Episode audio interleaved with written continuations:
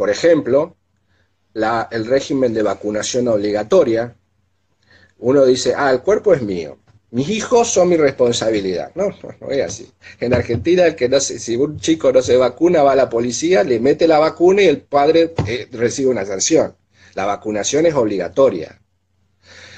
O por ejemplo, eh, hace unos 15 años más o menos nos tocó intervenir, un, eh, Argentina se había declarado país libre de aftosa.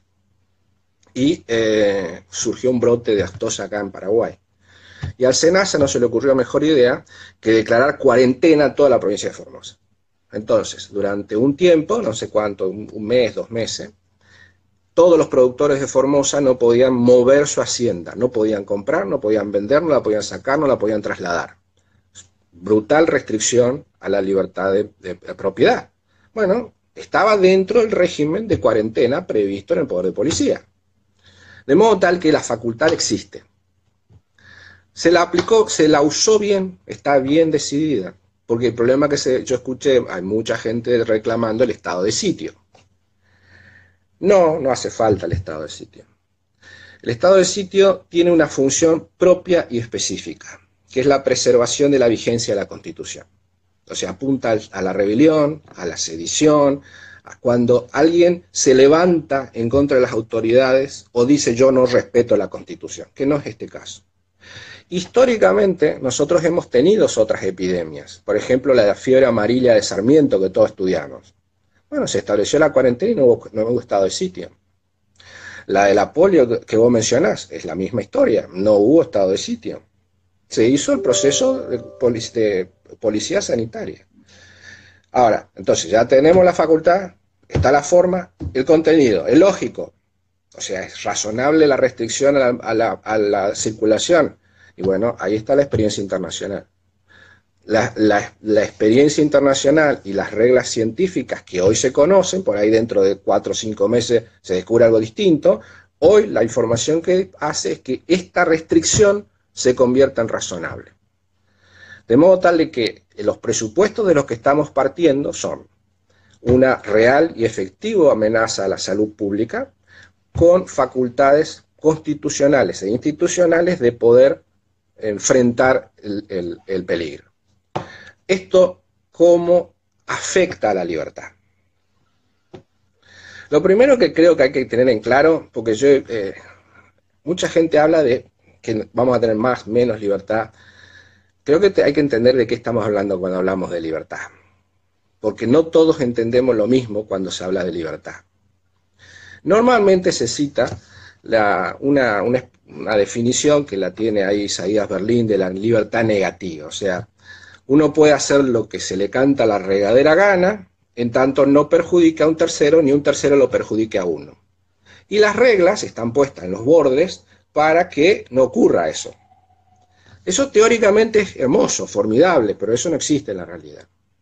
En la realidad, la, autonomía de la voluntad, el área reservada de definición de la vida individual es elástica, ha cambiado en el tiempo, cambia de país a país, no es todo lo mismo. A ver, para tener un ejemplo, para, para que quede claro esto, ¿sí? Por ejemplo, en Estados Unidos, el derecho de portar armas se considera esencial a la libertad de un ciudadano. Si se le toca el derecho de portación, los norteamericanos pueden salir a matar a alguien. Fuera de Estados Unidos, a nadie se le ocurre reclamar eso. ¿Significa eso que ellos son más libres que nosotros? No, significa que a nosotros no nos interesa eso. A ellos sí. Alemania, por ejemplo, Alemania, hace poco me enteré, tiene una fascinación por andar desnudos. hay una ciudad, ahí la vez pasada estaba viendo un documental, Wolfsburgo, donde está la capital de Volkswagen, tienen playas nudistas, pero las playas nudistas así como cualquiera, o sea, una plaza, y uno puede entrar vestido, ellos están como lo mejor obviamente, restringirle la libertad de andar desnudo a los alemanes, van a, van a entrar en, pánico. En Argentina a nadie se le ocurre que por no hacer eso somos menos libres. Hay playas, pero si uno entra desnudo a la, playa de ahí de, ¿cómo se llama?, de Paso de la Patria o de Ciudad de, Mar del Plata, lo meten preso en la primera de cambio. Y no por eso creemos que somos menos libres, porque esa, pretensión no tenemos. ¿Cómo se forma este contenido? cómo la libertad va tomando forma, por un proceso histórico. Y esto no es invento mío, o sea, esto lo, dijo el amigo Tocqueville, el agente Burke, eh, Alberdi. Es, un, es, una dinámica histórica en la, eh, que eh, con el tiempo se va gestando procesos de autonomía. En Argentina, por ejemplo, en desde 1869 a 1985, la gente no se quería divorciar. O sea, uno no, no, le entraba en la cabeza que la posibilidad de divorciarse de otra persona estuviese, afectase o no a su libertad. En el 83, 84 la gente dice, no, en ese periodo empezó, no, yo me quiero divorciar. ¿Cómo puede ser que yo no pueda elegir con quién me voy a casar si ya no lo quiero, inclusive ni lo veo al tipo o a la mujer? Bueno, entonces se vio eso como una restricción a la libertad y en el 84, 85 se, se, se, se derogó la indisolubilidad del vínculo. Hoy estamos en el tema del aborto. Hay gente que dice que la restricción al aborto es una afrenta a la libertad. Otros dicen que no es una afrenta. Y la tensión argumental está existiendo. Se va a resolver en algún momento, en algún momento va a cambiar y eso va a formar parte de la autonomía individual. De modo tal que es una dinámica histórica y social que va formando el contenido de la autonomía. Ahora, ¿cómo se gestan esos, específicamente, esos límites? Hay tres mecanismos. El primero y el más básico es la moral y la costumbre. El típico la urbanidad, ¿sí? de bien, de que yo no lo insulte a ustedes, eh, porque pues, corresponde. Pero nadie va a ir preso por ser un maleducado, porque las reglas toman parte de las reglas sociales y las meten en la ley. Por ejemplo, no matar, no robar, partes, no todo. Porque el otro se refuerza mediante el ridículo, mediante... Ortega dice que las costumbres tienen tres funciones. Hace que se ordene la sociedad, uno pueda prever la que va, el otro va a hacer, y eleva el nivel, ¿cómo es que llama? El nivel, lo eleva en el tiempo a las personas. O sea, por la convivencia uno se da cuenta que la convivencia que uno tiene no es la medieval. Entonces se comporta espontáneamente por un nivel de vida, de cultura, de trato, de urbanidad. Eso produce los usos y costumbres. Y en ese contexto es el primer, la primera generación de límites de libertad, que varía con el tiempo y con la forma de querer las personas. De, aparece la ley, toma algunos. Y hay un tercero, que es el más importante para lo que estamos hablando, que es el régimen de preservación de la emergencia de la convivencia que permite la convivencia en libertad, que es lo que se llama la preservación del orden público, que está en las constituciones. Eso es un, ese es un valor que lo tienen solo la teoría republicana liberal. Algunos lo llaman clásicos, pero eso es como que le, llaman, ¿cómo se llama ahora? No le dicen viejo, le dicen eh, adultos de la tercera edad, o algo así, o adultos mayores. Es un eufemismo para decir que son viejos. No, no, no hay gente, gente de 20 años que parece, parecen seniles, así que no, no, hay, problema de, calendario. Eh, ¿Cómo se llama? Entonces, ese, ese tema de la constitución y la preservación del orden público es una cuestión que sobrepasa los derechos individuales y las libertades. Es el cimiento. Sin el orden público no hay ni libertad ni, ni derecho, no hay nada porque el orden público es lo que permite la convivencia civilizada. A partir de la convivencia civilizada nacen todas las, reglas estas de las que hablamos, el proceso de generación de condiciones de libertad. Y un caso paradigmático es la peste. La peste disuelve los vínculos sociales. Y ahí no hay libertad, ni derecho, ni nada, es la ley de la selva. Y si eso ocurre, los mecanismos institucionales prevén en la, Roma, antigua prevían el dictador, eh, nosotros tenemos el sistema de estado de sitio, o estas medidas de, cuarentena excepcionales, de modo tal de que la libertad trata de reforzarse. Ahora, en este universo, con una libertad generada eh, en forma histórica, con unos mecanismos de contención de la libertad, ¿Qué riesgo tenemos ante la pandemia? ¿Qué podemos esperar para el futuro? Desde mi punto de vista, yo no soy Notre Dame ni nada por el estilo. Primero, lo que quiero, lo que me parece que no va a ocurrir es lo que podríamos llamar un camino de servidumbre. Acá no vamos a estar en presencia de un, comisario que pone una regla y después empieza a poner otras reglas para, para apuntalar la primera regla. No, no, acá entramos en el caos. Acá eh, las personas, si esto se prolonga, van a entrar en pánico. El pánico lleva a que las personas reclamen mayores competencias del Estado, que el Estado se expanda, crezca. Las competencias, las asistencias, la seguridad, la libertad la mandan a, cuatro, quinta. Lo importante es la seguridad, que no me muera. Eh, los gobiernos, contra todo lo que se supone, los estados no van a salir más fortalecidos, los gobiernos no van a salir más fortalecidos, porque hoy los gobiernos están en un dilema de hierro. O eligen que la gente se muera por la enfermedad, o que se muera por el hambre, por la inactividad económica. Cualquiera de las dos opciones que elija, se lleva puesto el gobierno. Y aunque, aunque le vaya bien, o sea, aunque no va a ser el caso de los coreanos, porque lo frenaron antes, pero en Occidente, donde ya hay muertos, aunque el gobernante haga todo bien, va a perder la cabeza. Lo vimos con Churchill. Churchill gana la Segunda Guerra y la gente se quería sacar de la cabeza la memoria de la guerra, perdió Churchill, que fue uno de los mejores gobernantes de la historia de Inglaterra. Entonces, no vamos a ver gobiernos fortalecidos, los gobiernos cada vez van a ser más débiles, los estados cada vez van a temblar, los regímenes institucionales y legales, estamos entrando en un universo no previsto. Estamos hablando de hace 500 años que no ocurre algo así, porque las pandemias internas hubo.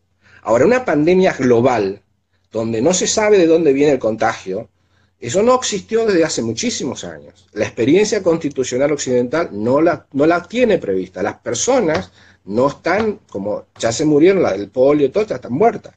Entonces, el pánico va a asignar las relaciones entre el ciudadano y sus gobernantes.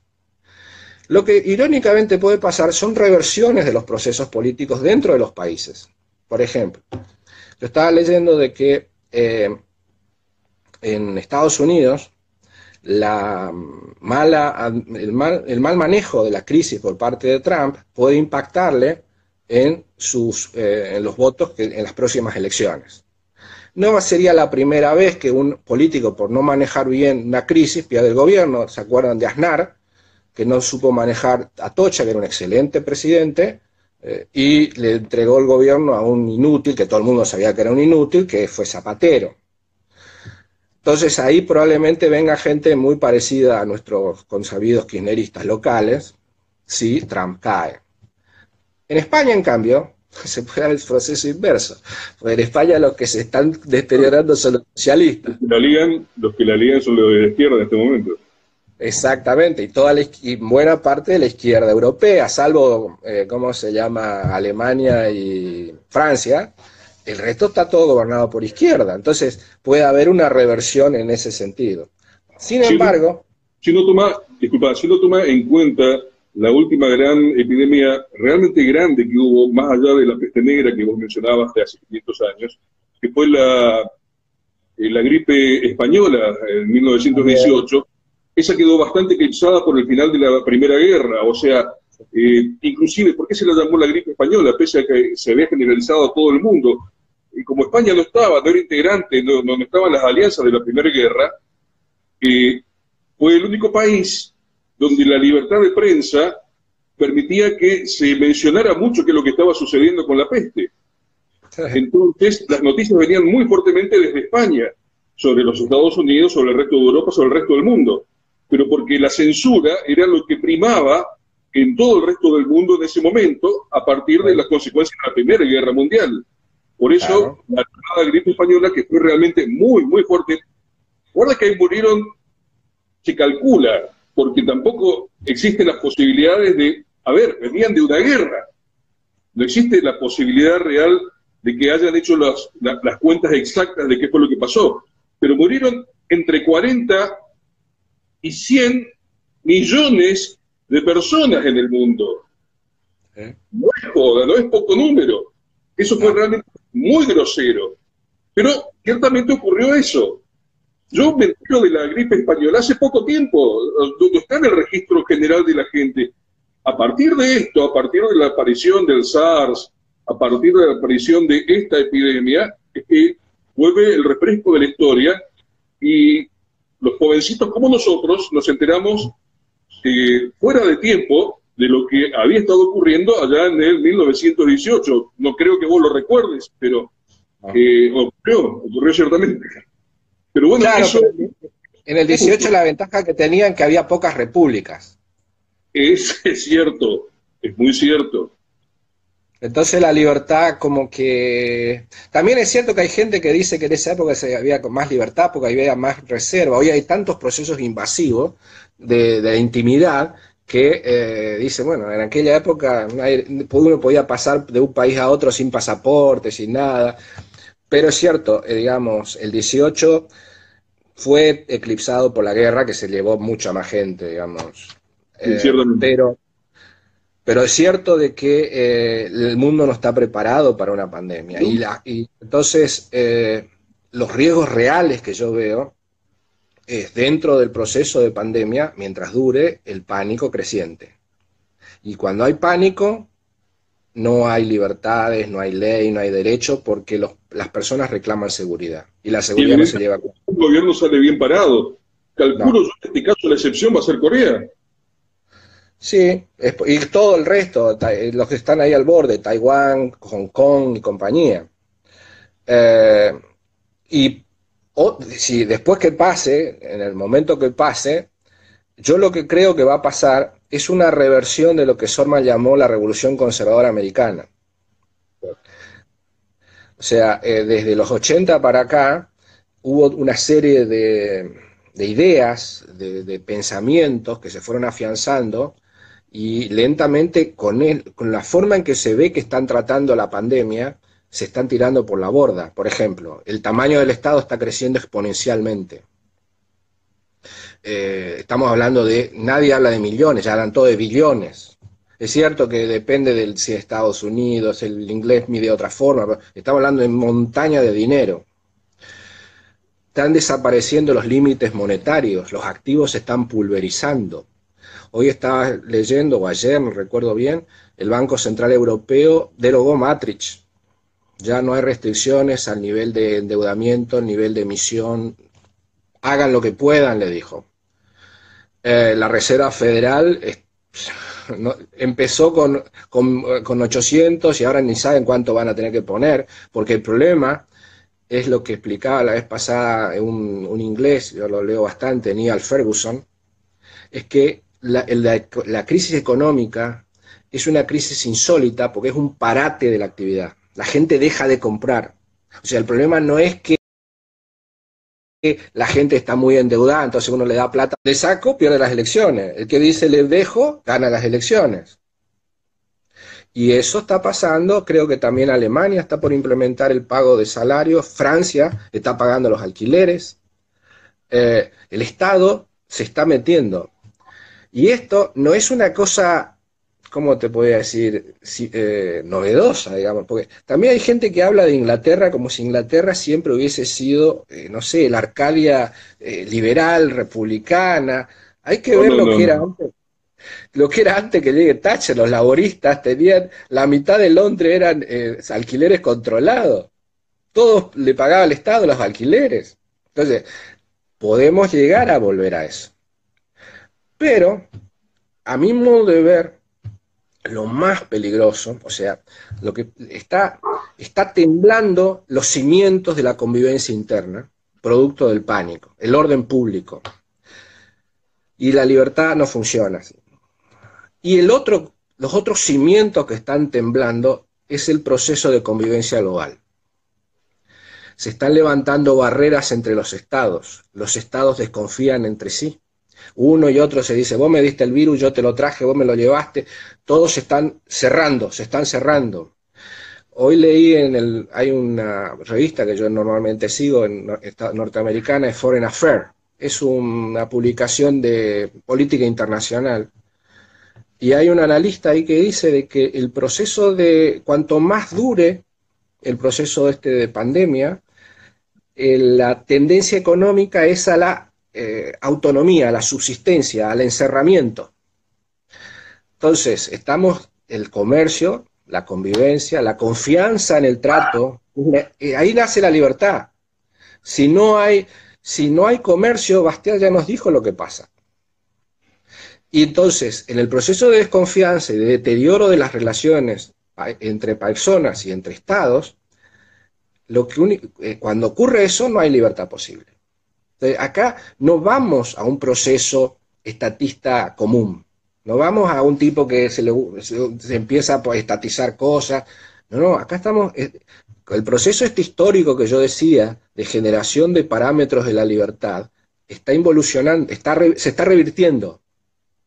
No vamos a tener, como decía Tocqueville, nosotros vamos a poder elegir a nuestros tiranos, porque nosotros queremos que nos tiranicen. Eh, si la pandemia perdura, mi punto de vista es que vamos a ese escenario y encararlo como una cuestión de gasto público, de regulaciones, no, lo que hay que lo que hay que tratar es de mantener viva, la, como ustedes hacen con, esto, con estas actividades tan valiosas, mantener viva el espíritu, la llamita de ansiedad de libertad. Porque si esto sigue poco, vamos a tener la velita encendida al final del caos, porque realmente vienen periodos negros para el mundo. Podríamos decir, nadie sale bien parado, nadie sale bien parado, ningún gobierno, evidentemente ninguno va a tener el, el futuro, la reelección ganada para adelante. Esto no esto va a ser. Este es un cambio histórico, realmente un giro, una curva que estamos pegando en la historia. que nunca nos, nos habremos encontrado con algo como esto, eh, por lo menos eh, en este tiempo de modernidad, en este tiempo de, intercambio como el que estamos haciendo digital y todo lo demás, donde todo el mundo sabe instantáneamente qué es lo que está sucediendo del otro lado del mundo. Eh, tiene mucho que ver todo eso, esta, eh, esto instantáneo que tiene todo, es, ha cambiado completamente la manera de que eh, el ciudadano aprecia la, situación. es totalmente distinto, esto es algo que nunca ha ocurrido. Pero bueno, ¿cuánto llevamos? Llevamos, bueno, un corte y todo más de 40 minutos, estamos cerca de los 50 minutos. Hugo, para mí, este, me siento muy, muy satisfecho. Para mí ha sido uno de los eh, de las entrevistas más brillantes que se dieron en este tiempo. Fueron más que tres, pero hasta acá me siento muy conforme. Te agradezco muchísimo, muchísimo, porque eh, tu capacidad de análisis y obviamente desde tu posición de profesional de, la, de la, ley, de la, del derecho, lo conoces realmente muy bien todo y es un placer absoluto para el club contarte dentro de nuestro cuadro de, eh, de consejeros. Es realmente no solamente un placer, es un, privilegio para nosotros. Para mí es un honor, porque yo tengo una cualidad, soy un vago consagrado. Entonces, el enorme trabajo que hacen ustedes es, yo solamente hablo. Está muy bien. Hugo, este, vamos a contar contigo nuevamente dentro de muy poco porque como te darás cuenta, este sistema que hemos adoptado, este em, delirio que se le ocurrió a Alberto de todas las noches tener a un nuevo entrevistado, nuevo orador, es una máquina de triturar nombres, una máquina de hacer pasar gente y pasar, pasar. Así que eh, estoy muy convencido, más allá del éxito que hemos tenido en esta noche, en esta jornada, Estoy muy convencido que vamos a tenerte nuevamente por acá. Eh, estás obviamente ya comprometido para eso. Y bueno, ha sido realmente un real gustazo tenerte con nosotros. Gracias. sí, no, por favor. Y permitime, voy a seguir nuevamente con el pequeño... Eh, ¿Hay preguntas?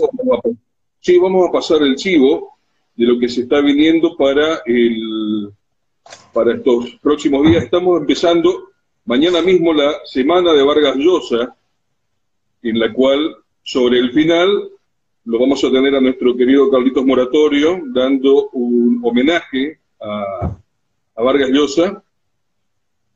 Y también van a estar Matías Jaime y Gerardo Bon Giovanni.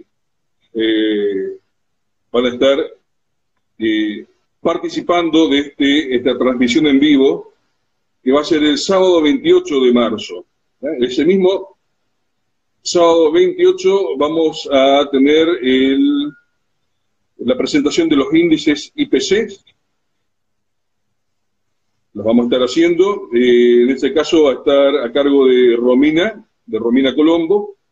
Y en este ciclo que hemos, del cual acabas de participar, que es el Conversando con el Club de la Libertad. Estaremos mañana domingo a partir de las 21 nuevamente, en este caso con Agustina Pachesi, entrevistado por Ezequiel García Cortegui, y el día lunes 23 estará Víctor Pavón. Yo por ahí tenía ya algunos nombres más.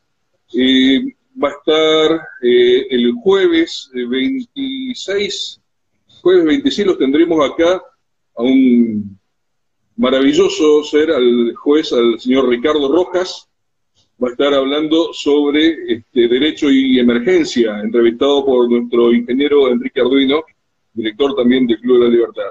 Bueno, esos son los parroquiales de, la jornada, algún chivo que hemos pasado para que la gente siga enganchada. Eh, nuevamente, muchísimas gracias por tu presencia, Hugo. Eh, nos estamos viendo y las últimas palabras son todas suyas, por favor. Para mí fue un honor participar. Muchísimas gracias. Gracias a vos. Saludos a todos y aquí estamos finalizando esto. Nos vemos, amigo. Un abrazo. Que sigas muy bien. Chao, chao.